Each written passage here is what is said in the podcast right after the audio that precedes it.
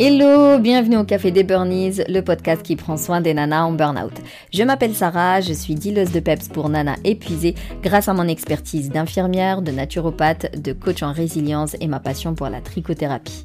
Ma mission est de t'aider à déculpabiliser, à sortir de ton isolement, à retrouver ta confiance en toi et à reprendre goût à la vie.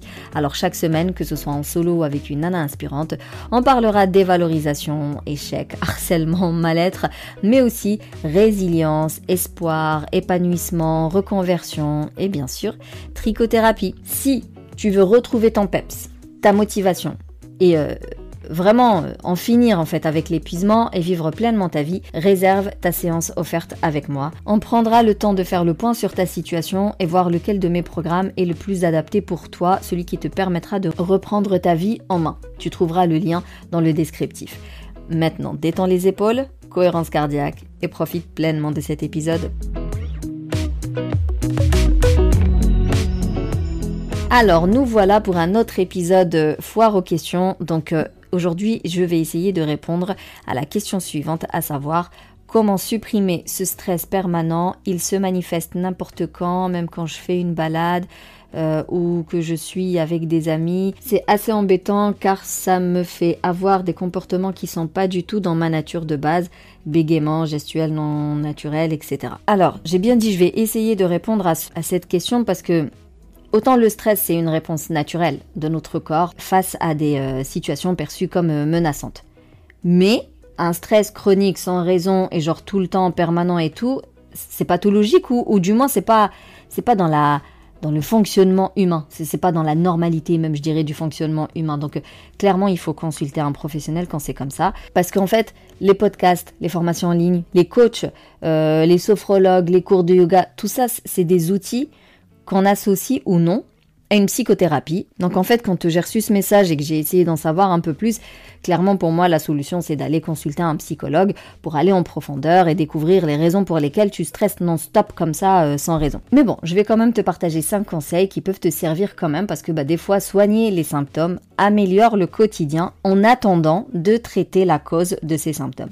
Ne jamais oublier qu'on ne peut pas juste se contenter de gommer les symptômes, il faut absolument aller traiter la cause. Premièrement, Identifier les sources du stress. Faire du journaling. Pour ça, ça peut vraiment être efficace. Prendre ton carnet et réfléchir, genre dans la journée, à quel moment je me suis senti super stressée et qu'est-ce qui s'est passé avant, euh, qu'est-ce que je me disais avant et euh, comment est-ce que j'ai su que j'étais en plein, en plein stress? Comment est-ce que je manifeste ce stress-là?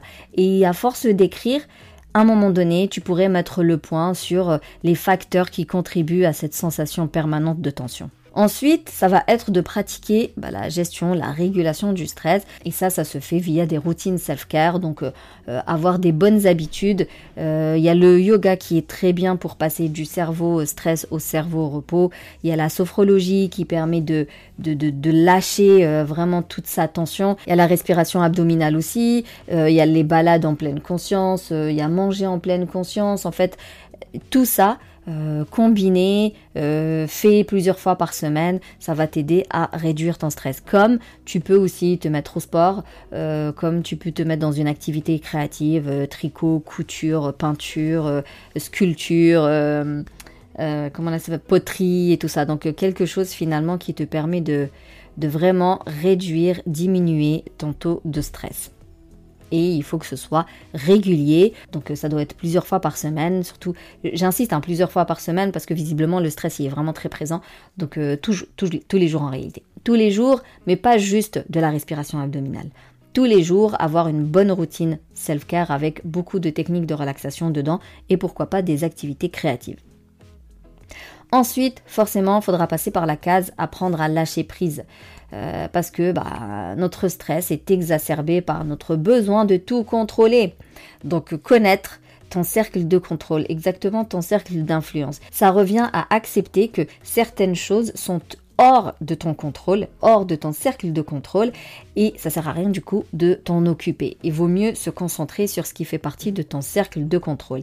Qu'est-ce qui dépend réellement de toi? Et tout ce qui ne dépend pas de toi, plus tu t'en occupes, et plus tu stresses parce qu'en réalité, ce qui ne dépend pas de toi, t'as pas trop de prise dessus. Quatrième euh, conseil, ça va être de parler de tes sentiments et de les partager euh, avec des personnes, euh, certes qui sont bah, empathiques, bienveillantes, qui dédramatisent pas, mais qui n'amplifient pas non plus, vraiment quelqu'un avec qui tu te sens à l'aise.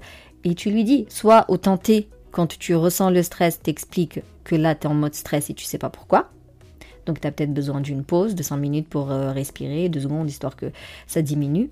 Soit même après, tu lui dis tel jour, euh, on est ensemble, ou euh, même on n'était pas ensemble, mais tu partages. Vraiment, tu partages, tu fais sortir ça de toi parce que c'est libérateur et tu seras agréablement surprise du soutien, du réconfort, de l'écoute euh, que tu peux recevoir. Et le dernier conseil, ça va être d'insister encore et encore, demande de l'aide professionnelle. C'est-à-dire que les quatre conseils que j'ai donnés sont efficaces, ils sont bien, ils font du bien, j'ai aucun souci avec ça. Par contre, ils sont complémentaires à une psychothérapie lorsque celle-ci est nécessaire. Parce que les psychologues vont t'aider à traiter la cause sous-jacente de ce stress, à traiter, ils vont fouiner, voilà, ils vont creuser pour savoir exactement pourquoi est-ce que ce stress est permanent.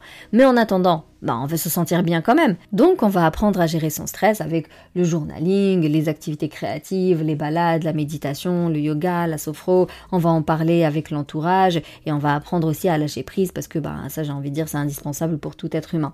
Mais voilà, il n'empêche que tu as besoin d'une aide professionnelle plus conventionnelle.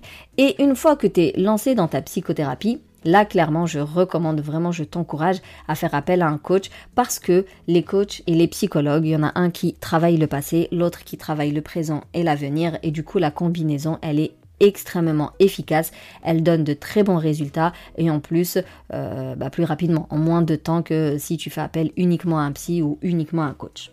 En conclusion, le stress permanent, il a un impact négatif sur ta santé, ça c'est une certitude, sur ton bien-être global aussi. Et si tu identifies les sources de ton stress, si tu euh, gères, si tu régules ton stress avec des, routines self-care, si tu apprends à lâcher prise, euh, si tu prends du temps pour toi et si tu partages tes émotions et en plus tu demandes de l'aide à un professionnel, forcément tu vas progressivement diminuer ton stress et retrouver ton harmonie, ta sérénité et ton équilibre quotidien. Voilà, c'est tout pour euh, cet épisode. Si tu veux me partager ta problématique, envoie-moi un mail ou écris-moi via Instagram ou via la Safe Place. Je prendrai le temps de me pencher sur euh, ton souci et euh, de, de, répondre via un épisode. Sinon, bah merci plus plus pour ton écoute. Si tu veux soutenir le Café des Burnies, tu peux me laisser un avis, me mettre 5 étoiles sur la plateforme d'Apple Podcast et partager ce podcast tout autour de toi. On sait jamais le bien qu'il peut faire. Pour continuer à papoter, je te donne rendez-vous sur Instagram ou sur la Safe Place. Et sinon, bah on se capte la semaine prochaine pour un nouvel épisode. Et d'ici là, booste ton feeling good.